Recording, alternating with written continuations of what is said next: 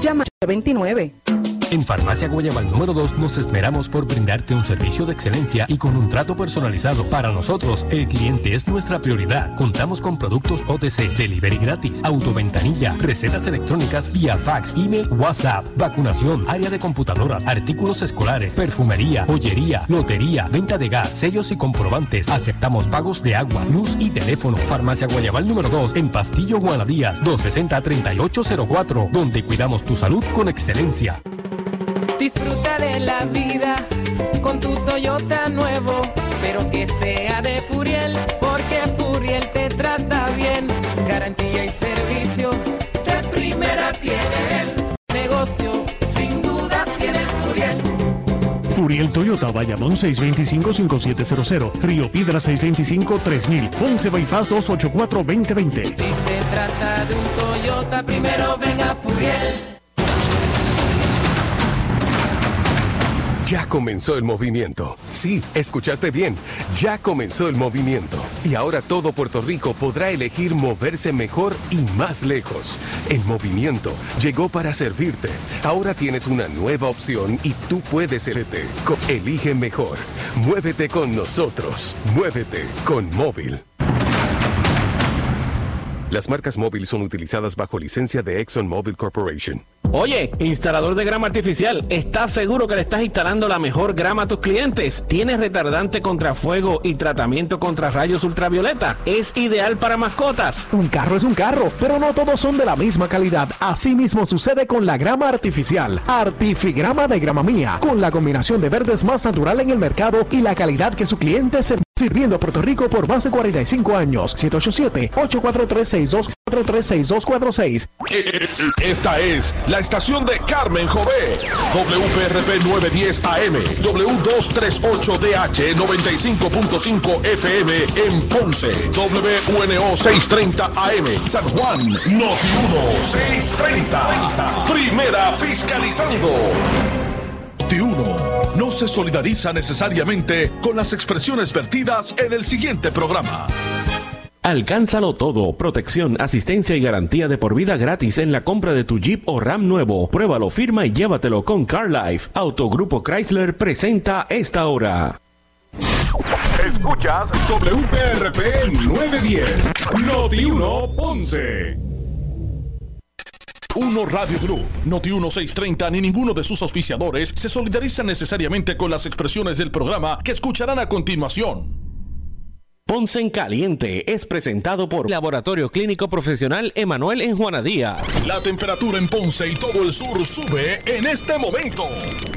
Noti 1630 presenta Ponce en Caliente con el periodista Luis José Moura.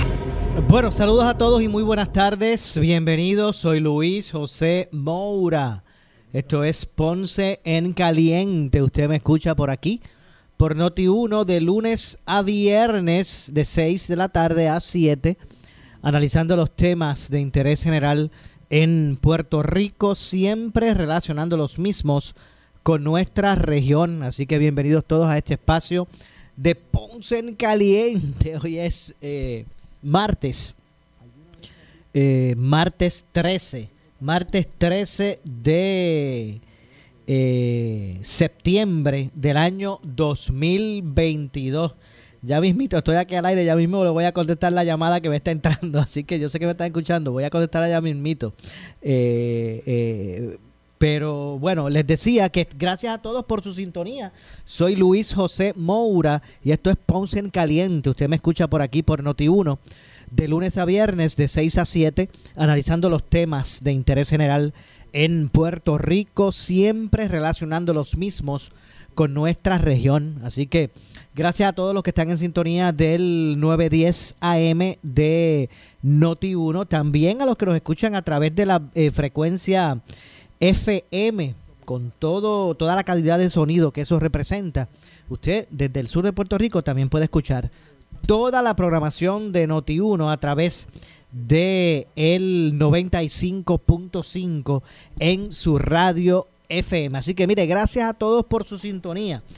Hoy eh, son variados los temas. Vamos a comenzar rapidito con el aspecto de lo que eh, expresó el secretario del Departamento de Salud, el doctor Carlos Mellado, quien dejó sin efecto el uso obligatorio de eh, mascarillas, aunque mantiene la recomendación de su uso. Y es que el secretario del Departamento de Salud, doctor Carlos Mellado López, actualizó en el día de hoy las recomendaciones salubristas para atender la pandemia ocasionada por el COVID-19 el uso de las mascarillas como medida de prevención contra el contagio del virus eh, va a continuar siendo recomendado, pero no obligatorio en las instituciones educativas, o sea, las escuelas, eh, entre otras instituciones educativas, eh, en el transporte colectivo. Así que mire, cuando usted esté montado en la Citra, no, no va a ser obligatorio ni en, el, ni en la AMA, ni en Citrac, ni en la guagua pública, ni en los camiones escolares, eh, tampoco en las farmacias o en hogares de cuidado prolongado. Por el contrario, se mantiene el uso compulsorio de la mascarilla en las facilidades de salud, tales como sala de emergencia, hospitales, consultorios médicos, laboratorios clínicos, ¿verdad? En el caso de las farmacias, solo será requerido su uso en el área del recetario. Así que no será compulsorio en las escuelas, en el transporte colectivo, en la farmacia, eh, a menos que usted esté en el, en el recetario, en los hogares de cuidado prolongado. Eh, el uso no será obligatorio de las mascarillas, aunque el gobierno va a seguir recomendando su uso. Y ahí es que está también, me parece que el, el asunto. De hecho, donde sí se mantiene el uso compulsorio de la mascarilla es en las salas de emergencia, hospitales, consultorios médicos, laboratorios clínicos y en el caso de las farmacias solo será requerido su uso en el área de recetario. Repito, ahora el ruling del gobierno con relación a la mascarilla es que ellos seguirán recomendando que la gente la use. Pero será, será solo recomendación porque no será obligatorio el uso de acuerdo a lo que estipuló hoy el secretario del Departamento de Salud, porque dentro de sus prerrogativas, ¿verdad? Les reviste legalmente el, poder eh, hacer órdenes administrativas con relación a, esto, ¿verdad? El gobernador hace sus órdenes eh, ejecutivas, pero el secretario tiene la facultad de hacer órdenes administrativas que encaminen un ruling para atender emergencias de salud pues repito, para que no haya confusión, y yo sé que va a traer, ya verá, eso traerá confusión, pero bueno, esperemos que de nuestra parte usted reciba la información como es. Repito, el uso de las mascarillas como medida de prevención contra el COVID va a continuar siendo eh, recomendado por el gobierno. El gobierno va a seguir recomendando que la gente utilice mascarilla pero no va a ser obligatorio, no, ya no será obligatorio eh, que, se utilicen en las instituciones educativas, o sea, escuelas y otro tipo de, de institución educativa.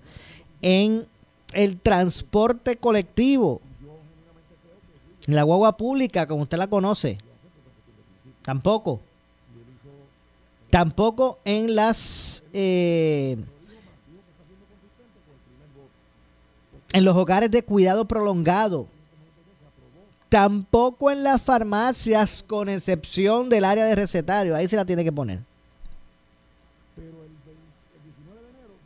Y ese es de un lado. El otro lado es que sí continuarán siendo compulsorias. Ahí usted tiene que ponerse obligado.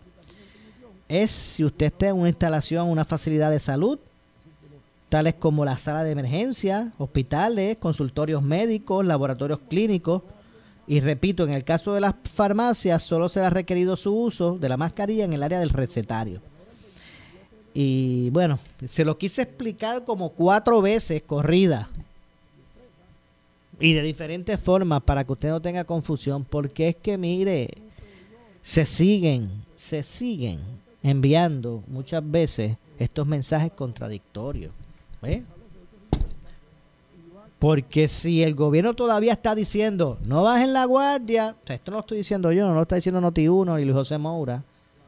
El gobierno es el que dice, no bajen la guardia, ¿verdad que sí?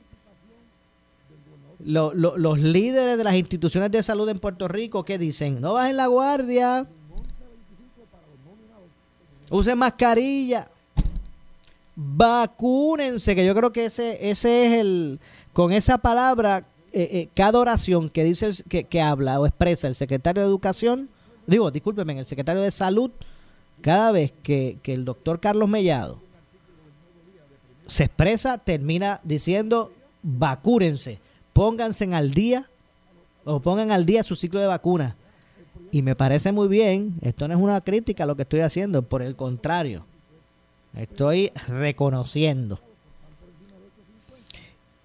Pero mientras el secretario y el gobierno dice no bajen la guardia, vacúnense, usen mascarilla, no se aglomeren, practiquen el distanciamiento social, Lávense con frecuencia las manos, utilicen sanitizer, limpien las superficies comunes. Mientras te están diciendo eso, por el otro lado dicen, ya no va a ser compulsoria, usted puede estar sin mascarilla en la escuela, puede estar sin mascarilla en la guagua pública, puede estar sin mascarilla en la farmacia, a menos que sea recetario, puede estar sin mascarilla en los hogares de, de, de, de cuido prolongado, con lo vulnerable de la gente que está allí. Y no cabe duda que esos son mensajes contradictorios. Lo mismo pasaba con el CDC, que a veces miramos lo más grande, eso es federal, eso es lo más grande. A veces pensamos en lo federal como lo más grande. Pues mientras el CDC por allá que decía, no, no, ya, ya se, en, al aire libre no, no se tienen que usar mascarilla Mire que, que ya no es necesario tener una prueba negativa. Después que pasen cinco días, usted mire, regrese a su rutina normalmente. Eso pasaba por allá, que decían acá. No, no, no, no, espérense, no, no, no. Aquí la mascarilla hay que, hay que, hay que seguir utilizándola. No, muchachos, usted tiene que esperar siete días, tiene que tener una prueba negativa, bla, bla, bla, bla, bla. O sea, que yo sí entiendo que cada jurisdicción tiene sus particularidades y no podemos utilizar un, estándar, ¿verdad? un ruling estandarizado. Porque la, la, la, situación de, de, peligro que ha provocado la pandemia en Nueva York no es la misma que en, que en California, ni la misma que en Puerto Rico. Y yo sé que, que, bueno, debemos entender que es prudente utilizar estrategias que se ajusten a lo que ocurre en los lugares específicos. Pero repito, sigue siendo, un, no en balde, la gente no se está yendo a vacunar. ¿Cuánto pujaron? Mira, aquí había un ruling que la cuarta dosis, que la segunda de refuerzo, e, era exclusivamente para las personas de 50 años o más. ¿Cuánto estuvieron rogando, empujando y llamando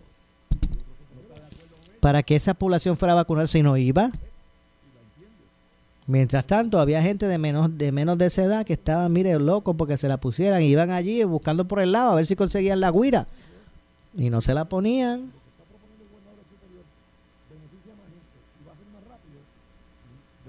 Sigue siendo la mejor herramienta de acuerdo a las autoridades de salud de vacunación, pero ya usted no ve ese reguero de, de, de, clínica de vacunación como antes, que eso era toda la semana en un municipio distinto. Y vamos a estar este sábado en Baquiú, ¿cómo es en Baquiú? ¿Qué sé yo? No me recuerdo cómo es que ellos le ponían. Eh, que era una, una, una estrategia bien, bien, chévere, ¿verdad? Fue positiva. Pero ya, ya usted no ve, ¿verdad? E, e, ese, ese, esa acción este, invasiva. Pues entonces lo que usted ve es mensaje contradictorio tras mensaje contradictorio. Mire, yo les recomiendo que tome esto usted de la pandemia como un asunto de salvación personal. Olvídese usted. Usted, que ya lleva bastante tiempo viviendo esto de la pandemia, ¿verdad? Y usted, pues mire, usted utilice, tómelo como su reto personal. El suyo y el de su familia, ¿verdad? Obviamente. Porque usted protegiéndose usted, usted protege a su familia. Eso es lo que yo siempre le he dicho a estas personas que, ¿verdad? Que no son, que también no tienen mucho amor propio. No tienen mucho amor propio y se dan por ahí de forma temeraria y no, no se protegen, no se vacunan, no se eh, ¿verdad? Y tal vez no tienen mucho amor propio, pero yo digo, mira, tengan por lo menos amor por su familia, porque usted así va a regresar a su casa y va a tener contacto con su esposa, con, su, con sus niños, con sus padres, sus familiares, con sus vecinos. Y puede llevar ese virus allí, a ese núcleo. Pues en ese sentido, ese es el ruling que se estará debatiendo obviamente de hoy en adelante. Eh, así que mire, esto se va a tratar de la salvación personal. Usted pues siga con esa costumbre de utilizar la mascarilla, siga aseándose, siga este eh, tomando y guardando distancia y, protegiéndose a su manera. Porque definitivamente aquí eh, por lo visto todo se va a quedar en asuntos de boca, porque eso es lo que dice aquí. Aquí dice que el gobierno va a seguir exhortando el uso de la mascarilla, pero ya liberó. Yo voy a seguir exhortando a que la usen, pero ya no se la tienen que poner en las escuelas, ya no se la tienen que poner en la guagua pública, ya no se la tienen que poner en las farmacias, a menos que estén en el área de recetario, ya no se lo tienen, ya no se lo tienen que poner en los, en los hogares de cuidado prolongado, donde está uno de los sectores más vulnerables, dicho sea de paso. Ojo, Ojo, que ya no es compulsorio el uso de mascarilla allí. Imagínense entrando a ese núcleo de personas adultas mayores en hogares de cuidado prolongado. Esté, entrando y saliendo personal sin utilizar mascarilla. No tan solo los turnos, porque hay turnos de 24 horas. Yo creo que para, en muchos de esos hogares hacen turnos de 12 horas, ¿verdad? Hacen unas guardias en las noches. Primero todo ese personal entrando y saliendo y nunca requiriendo mascarilla. Imagínense también familiares de estas personas teniendo contacto allí. Nadie sin mascarilla. Ojo con eso. Son, la, la población que está allí es vulnerable. Adulto mayor Así que bueno, hay, veces que uno eh, pues ve eh, aspectos contradictorios con relación a eso. Y no es que se pretenda cerrar todo como al inicio, nuevamente regresar a, esas restricciones sociales y de, pero, pero bueno, o sea, hay, hay, cosas que por lógica hay cosas que por lógica. Así que bueno, eso fue lo que, eso es lo que trajo el barco con relación a, al, ruling por COVID, de acuerdo al secretario. Así que repito, el uso, en este caso, ¿verdad? Me, refiero específicamente a las mascarillas. El uso de mascarilla como medida de prevención contra el contagio del virus eh, va a ser recomendado, seguirá siendo recomendado. Usted va a seguir escuchando al secretario y seguirá, me imagino que escuchando por ahí pautas de anuncios diciendo que póngase la mascarilla. Pero aunque están, estarán recomendando que se la pongan, han liberado el uso obligatorio en muchos lugares con relación a la misma. Ahora, ellos, ahora se va a quedar en mera recomendación. Van a seguir gastando chavos en campaña para que la gente se ponga la mascarilla. Van a seguir recomendando. Use la mascarilla. Pero liberan. Pero eh, están ya, ya no, ya no es este obligatorio. Utilizarla, repito, en las instituciones e-, educativas, que no es otra cosa que las escuelas y todas estas instituciones de, ¿verdad? De, de, corte educativo. Tampoco en el transporte colectivo. Usted se recuerda cuando usted se montaba en Citra, antes usted se montaba en Citra y le hacían la seña con la boca como que mire, póngase la mascarilla. pues ya no va a ser así. Cuando usted se montaba en la boda de la ama, le hacían la seña, la mano en la boca para que se pusiera la mascarilla, ya no va a ser así. Ya no, ya no, ya no es obligatorio. Usted puede ir por ir para abajo, entrar.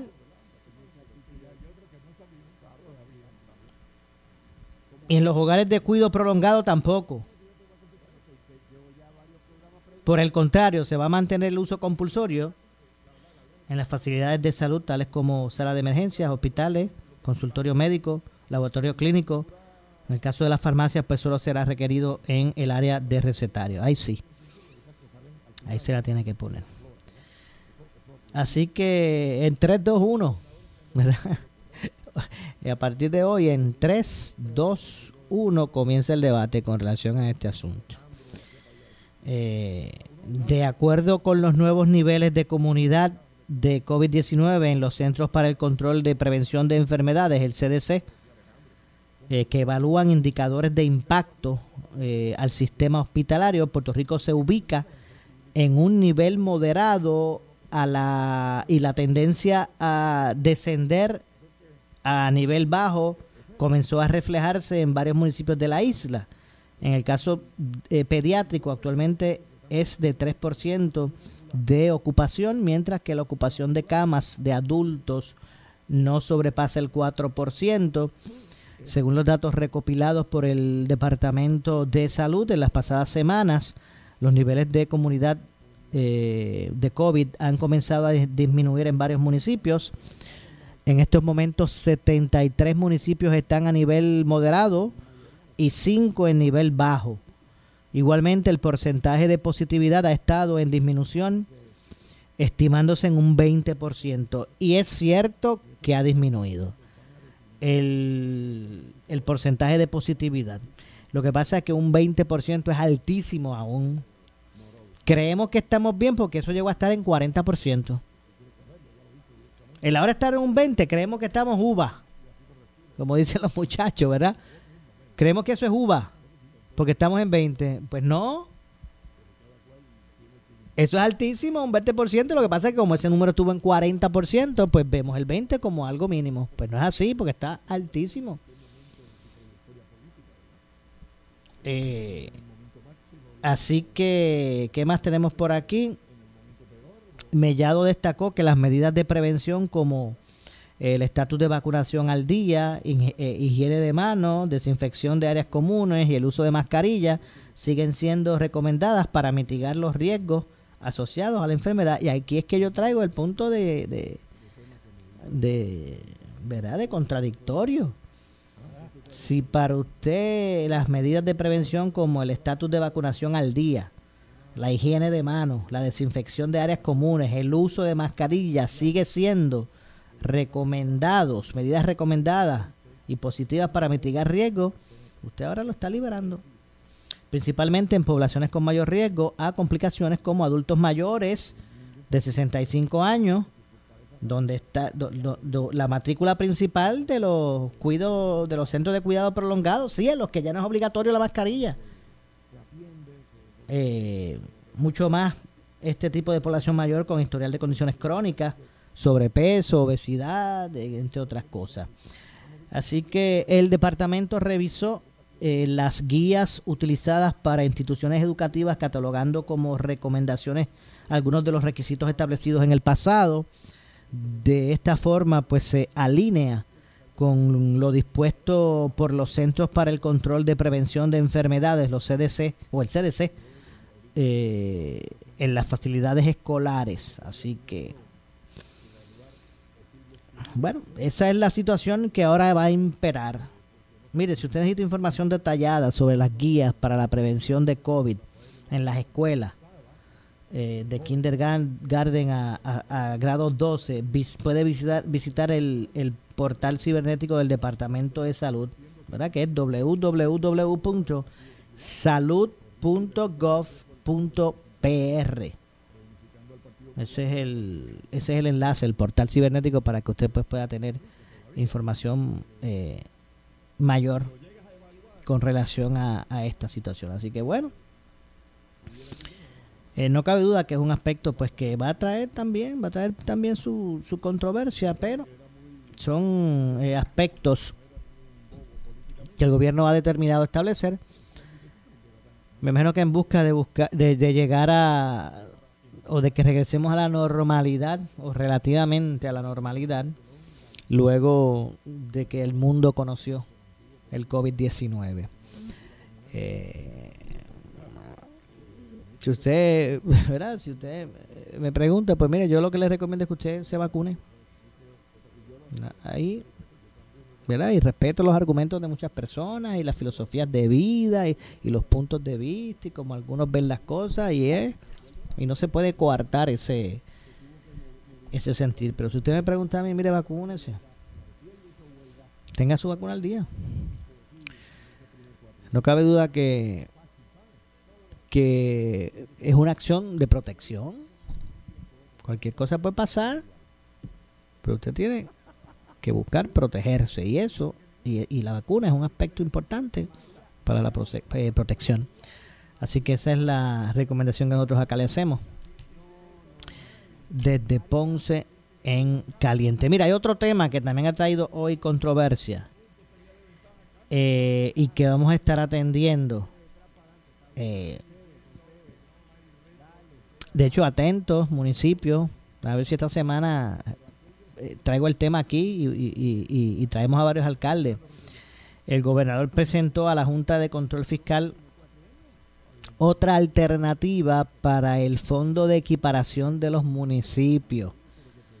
Eh, Pierluisi explicó hoy su, su solicitud a la Junta para que le permita una serie de enmiendas al plan fiscal que ayuden económicamente a los municipios. Más adelante vamos a hablar sobre, sobre ese tema. Pero hoy lo controversial en las expresiones del gobernador hoy van dirigidas al tema energético, ¿verdad?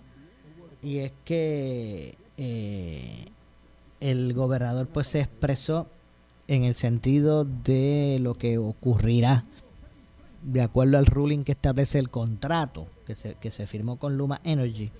Hoy, el, eh, hoy el, gobernador se refirió a, a, lo que va a pasar, a cómo es que o qué debemos esperar relacionado a ese contrato de verdad que establece lo, establecen los términos para que se administre en Puerto Rico la la la transmisión, distribución eh, de, la energía, esto incluyendo lo que es el aspecto de servicio al cliente. Pues hoy Pedro Pierluisi Urrutia, gobernador de Puerto Rico, Pedro Rafael Pierluisi Urrutia, dijo, eh, Pierluisi que dijo hoy que no, y escuche bien, que no importa el escenario, el consorcio de Luma Energy seguirá operando el sistema de transmisión y distribución de energía eléctrica el primero de diciembre. Así que aquí hay alguien, algunas personas que o sectores que tienen expectativa del 30 de noviembre de que se va a poder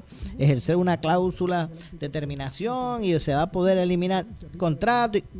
El gobernador hoy dice, asegura que para el primero de diciembre, estamos hablando posterior a la fecha del 30 de noviembre, que el, el, el, el ¿verdad? lo que es el, sistema eh, o lo que es Luma Energy va a seguir operando este sistema el primero de diciembre de este año. El gobernador se refiere a la expiración del contrato suplementario del consorcio, que como dije vence el 30 de noviembre. El primero de diciembre, no importa lo que suceda, Luma va a estar rindiendo servicio en Puerto Rico, dijo el gobernador hoy en una conferencia de prensa. Pero vamos a ver si Vamos a hacer algo, vamos a la, vamos a ir a, vamos a, a la pausa. Regresamos con las expresiones del gobernador sobre, sobre este tema. Soy Luis José Moura. Esto es Ponce en Caliente. Regresamos en breve.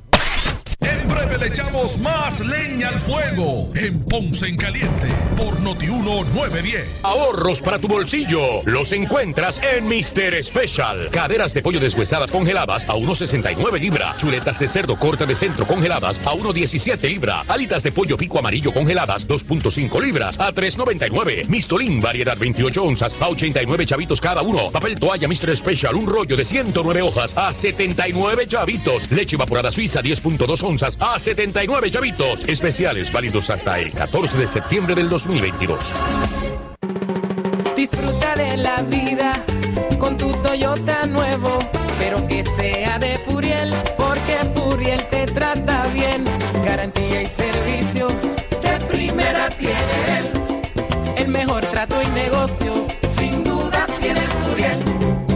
Furiel Toyota, Bayamón 625-5700, Río Piedra 625-3000, Ponce Bypass 284-2020. Si se trata de un Toyota, primero venga Furiel. Este miércoles 14 de septiembre, ven y celebra con nosotros la apertura de la más moderna e innovadora estación Ecomax en la Roosevelt. Pasa, llena tu tanque y disfruta de las muchas sorpresas que tenemos para ti. Además, solo por ese día al utilizar tu Ecomax app y comprar 20 dólares o más en gasolina, recibirás 2 centavos de descuento por litro al momento de tu compra. Recuerda, este miércoles 14 de septiembre, visita la nueva y moderna estación Ecomax Roosevelt. Te lo trae Ecomax, la gasolina top tier de mayor rendimiento e insuperable calidad. Somos Noti 1630. Noti 1630. Primera fiscalizando. En breve le echamos más leña al fuego en Ponce en Caliente por Noti 1910. Oscar Crespo y Asociados. Somos orientadores de casos de seguro social por más de 30 años, con el conocimiento y la experiencia que necesitas al momento de someter su reclamación. Consulte con Oscar Crespo y Asociados y sus atentos empleados le orientarán. Seguimos ubicados en el edificio de dos plantas, esquina frente al semáforo en la avenida Fagot, urbanización Santa Clara Ponce, 787-642-2452, 939-217-6675 por su calidad de servicio, por su conveniente horario. Así es el Laboratorio Clínico Profesional Emanuel, siempre brindándote un servicio de excelencia con tecnología precisa y avanzada para un resultado confiable. Un laboratorio completo. Y los resultados los recibo rápido y hasta por email. Con servicio a industrias y también a domicilio. Haz de Laboratorio Clínico Profesional Emanuel tu laboratorio de confianza. Ese es el mío. Y el mío también. En Juana Díaz, llámenos al 260-5504 o al 580-0080. El área sur está que quema. Continuamos con Luis José Moura y Ponce en Caliente por el 910 de tu radio. Bueno, estamos de regreso 6 con 32. 6 con 32 de la eh, tarde. Soy Luis José Moura. Esto es Ponce en Caliente. Usted me escucha por aquí, por eh, el Noti 1 de lunes a viernes a las 6 de la tarde, 6 a 7, analizando los temas de interés general en Puerto Rico, siempre relacionando los mismos eh, con nuestra región. Así que gracias a todos por su sintonía, los que nos escuchan a través del 910. 910 AM de Noti1 en el sur de Puerto Rico y también el, a través del 95.5 de su radio FM. Mira, haga la prueba, haga la prueba. Haga la prueba cuando esté en el vehículo. Ponga en FM 95.5 para que usted vea la calidad de ese sonido con la que usted podrá disfrutar de toda la programación de eh, Noti1. Eh, así que gracias a todos por su sintonía. Decía que eh, el primero de diciembre, indistintamente las expectativas que usted tenga, el primero de diciembre Luna va a estar rindiendo servicio en Puerto Rico. Al menos eso es lo que asegura el gobernador Pedro Pierluisi, quien dijo hoy que no importa el escenario, el consorcio de Luma Energy va a seguir operando el sistema de transmisión y distribución de energía eléctrica el primero de diciembre del 2022. Así que si usted tenía expectativa de que en noviembre, el 30, mire, picota el contrato ese, no.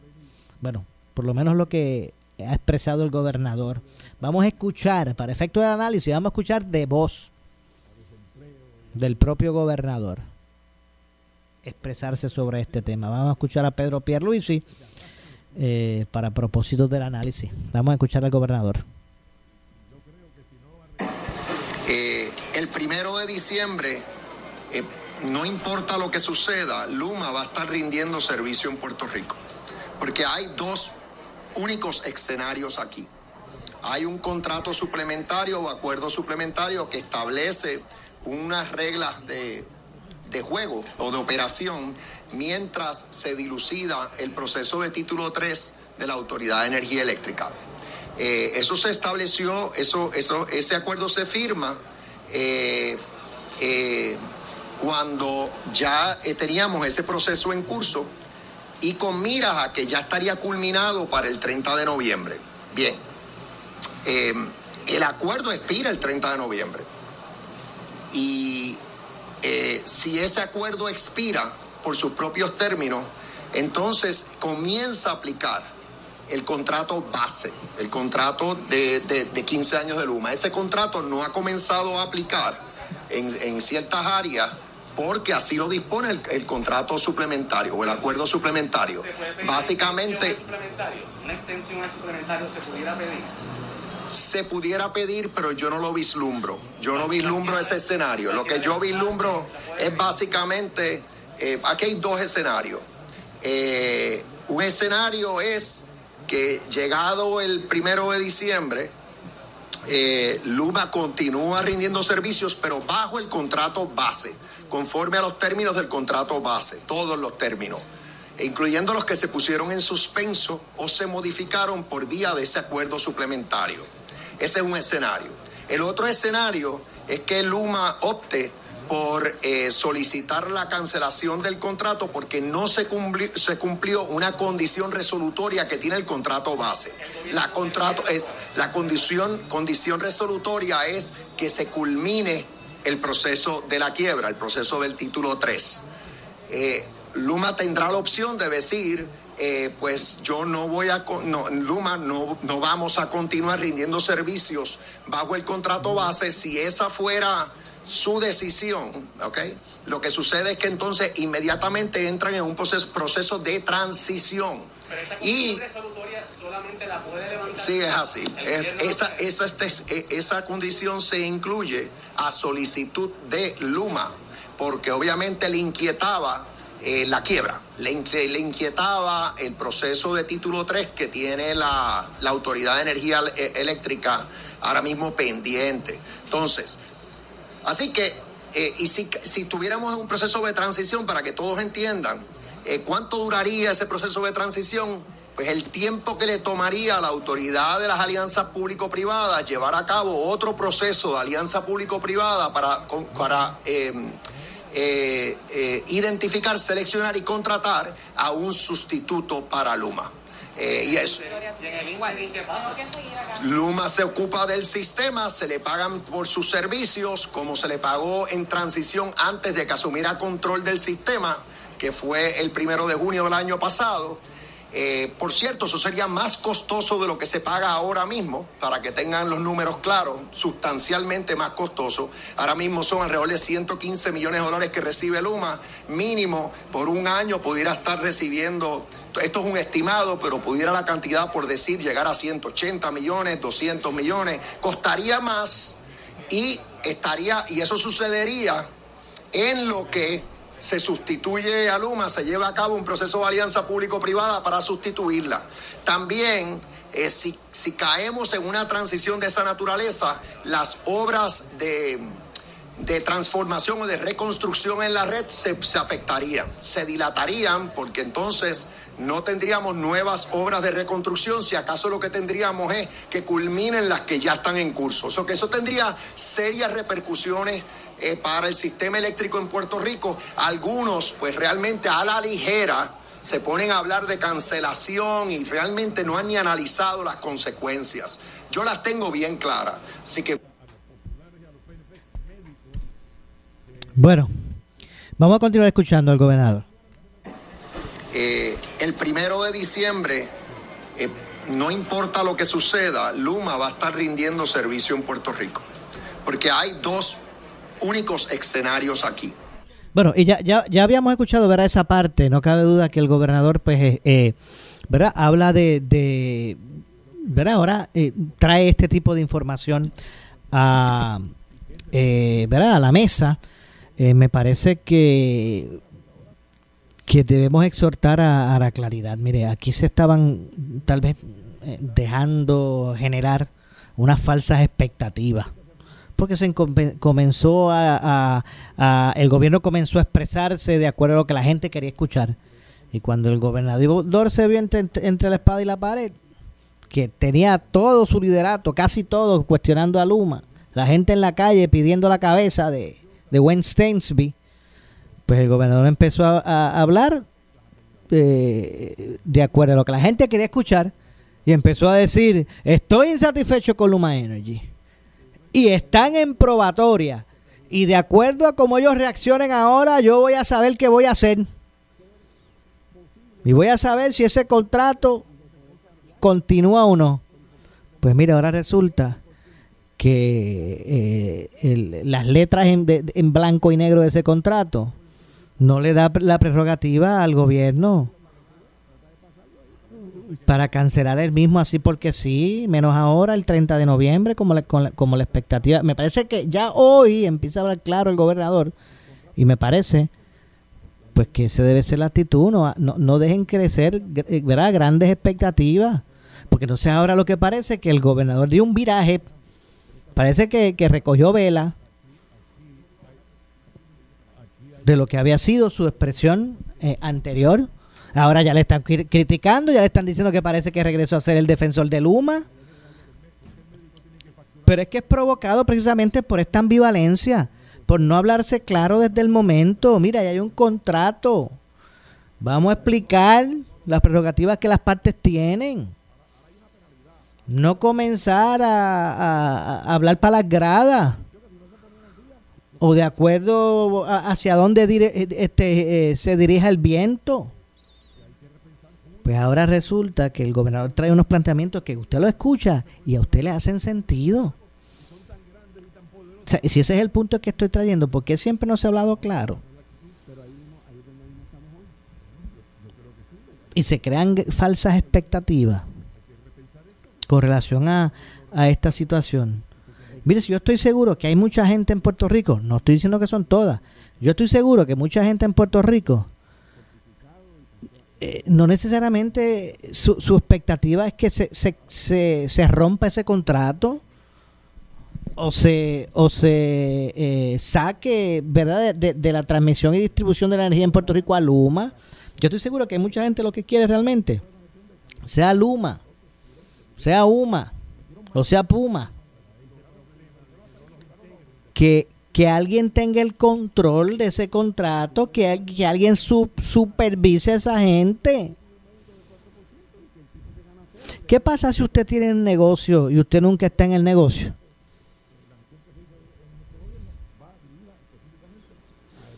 ¿Qué pasa si usted le da un contrato para que le eh, corten la grama todos los sábados, el patio, y usted nunca va a ver cómo quedó cuando termina? Que le van a hacer un 20 tú, terminamos rapidito y nos fuimos, ¿verdad que sí? Vamos a ponerlo en términos tan sencillos. Si usted ah, tiene un contrato para que le, le limpien el patio todos los sábados y después que el, contratado termina, usted no va a ver cómo quedó antes de pagar. ¿Verdad que lo que le hacen es un 20 tú y para afuera? Si usted no está supervisando eso, pues es lo que la- lo que yo estoy seguro que la mayoría la mayoría de la gente quiere. Yo sé que aquí hay sectores que, que, se han ensañado y, y- mire, y hay, y, hay, y hay algunos casos que con razón y que han declarado non grato a Luma. Mire, y con razón, porque ellos no abonaron mucho a que esa no fuese la percepción. Cuando digo ellos, me refiero a los administradores de Luma, le importó un poco cómo se estaban viendo en la opinión pública. Pero es que no lo supervisaban, ellos parecía que eran los que contrataron al gobierno de Puerto Rico. Como que el gobierno de Puerto Rico es como que ellos eran merecedores de que Puerto Rico les resolviera sus vidas. Y yo entiendo que eso es lo que debe acabar de internalizar el gobierno de Puerto Rico.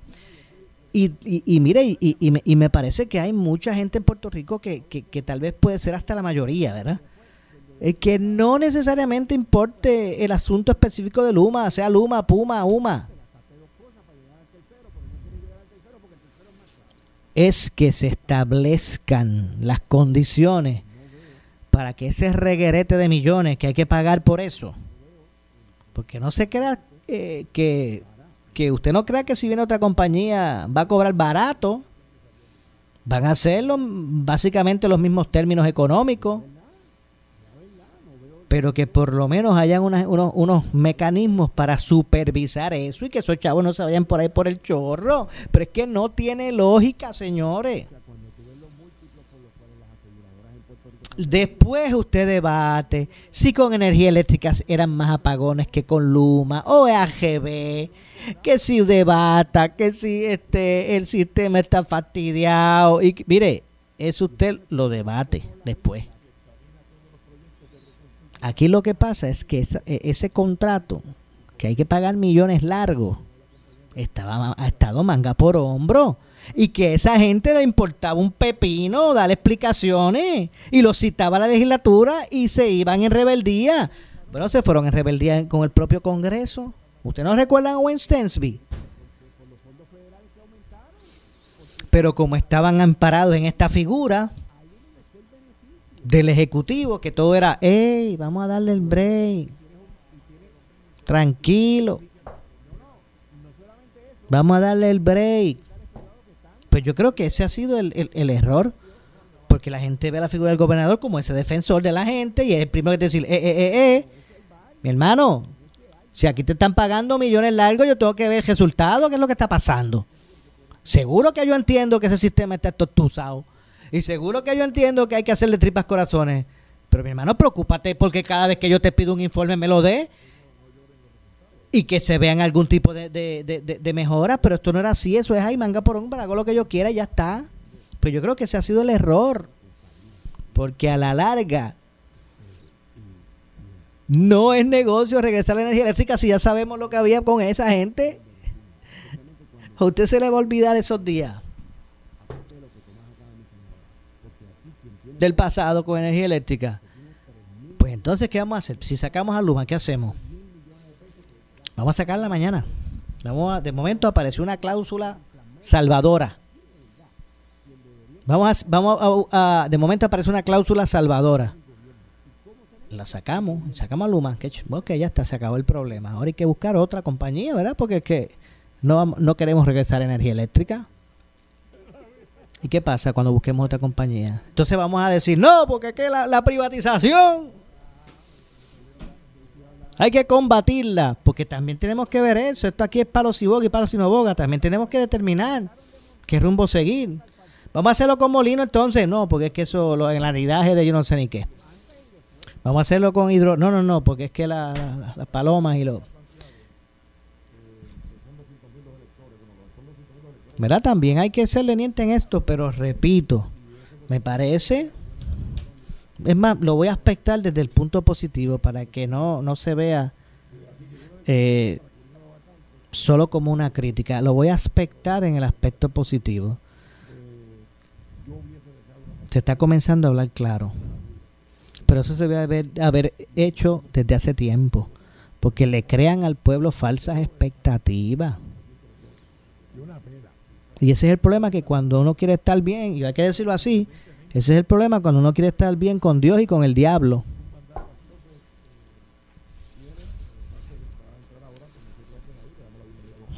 Y esas son las cosas que pasan. Se, dio la- se, se, se, ¿verdad? se presentó esta expectativa de que el 30 de noviembre Puerto- el, gobierno de Puerto Rico tenía eh, una prerrogativa de continuar con esa gente o no. Y ya vemos que, bueno, ¿verdad? Da- dando por establecido lo que señala el gobernador, ya vemos que no es así. Es más, que no es ni- que, que el gobierno de Puerto Rico no puede ejercer la- la- el termination fee. Que ese termination fee no está hecho para el gobierno de Puerto Rico. Ese termination fee está hecho para Luma. Eso es lo que dice el gobernador, ¿verdad? Vamos a darlo por sentado. Que el termination fee está hecho para Luma. Y ese termination fee lo que representa es que Ok, se da por terminado un contrato, pero hay que pagar 115 millones. Bueno, vamos a, me falta, me tengo que hacer una pausa que me resta. Regresamos con el segmento final. Soy Luis José Moura, esto es Ponce en Caliente. En breve le echamos más leña al fuego en Ponce en Caliente por Notiuno 910. Por su calidad de servicio. Por su conveniente horario. Así es el Laboratorio Clínico Profesional Emanuel, siempre brindándote un servicio de excelencia con tecnología precisa y avanzada para un resultado confiable. Un laboratorio completo. Y los resultados los recibo rápido y hasta por email. Con servicio a industrias y también a domicilio. Haz de Laboratorio Clínico Profesional Emanuel tu laboratorio de confianza. Ese es el mío. Y el mío también. En Juana Díaz, llámenos al 260-5504 o al 580-0080. Oscar Crespo y Asociados. Somos orientadores de casos de seguro social por más de 30 años, con el conocimiento y la experiencia que necesitas al momento de someter su reclamación. Consulte con Oscar Crespo y Asociados y sus atentos empleados le orientarán. Seguimos ubicados en el edificio de dos plantas, esquina frente al semáforo en la avenida Fagot, urbanización Santa Clara Ponce, 787-642-2452, 939-217-6675. El área sur está que quema. Continuamos con Luis José Moura y Ponce en Caliente por el 910 de tu radio.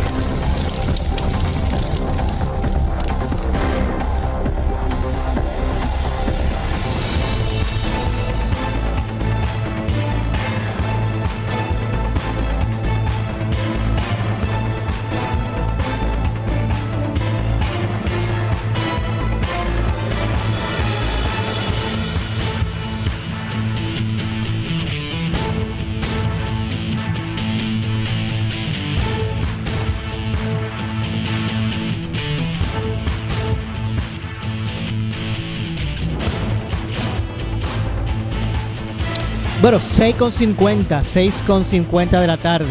ya estamos en nuestro segmento final. Soy Luis José Moura. Esto es Ponce en Caliente. Hay un tema adicional que quiero ver a traer a su consideración, eh, de, la de nuestros radioescuchas. Y es que el gobernador Pedro Pierluisi le pidió hoy a los integrantes eh, de la Cámara de Representantes que no le pasen por encima al veto, ¿verdad? Que él eh, ejerció al proyecto, con relación al proyecto que aumentaba escalonadamente el salario mínimo a los empleados públicos, eh, eh, como lo hizo el Senado. Ayer el Senado, con el voto del senador eh, William Villafañe, decidió pasar por encima del voto del gobernador. a juicio de Pierre Luisi, el plan de retribución salarial que entra en vigor en enero establece unos renglones para equilibrar los salarios de los empleados públicos de, de, de que la medida, ¿verdad?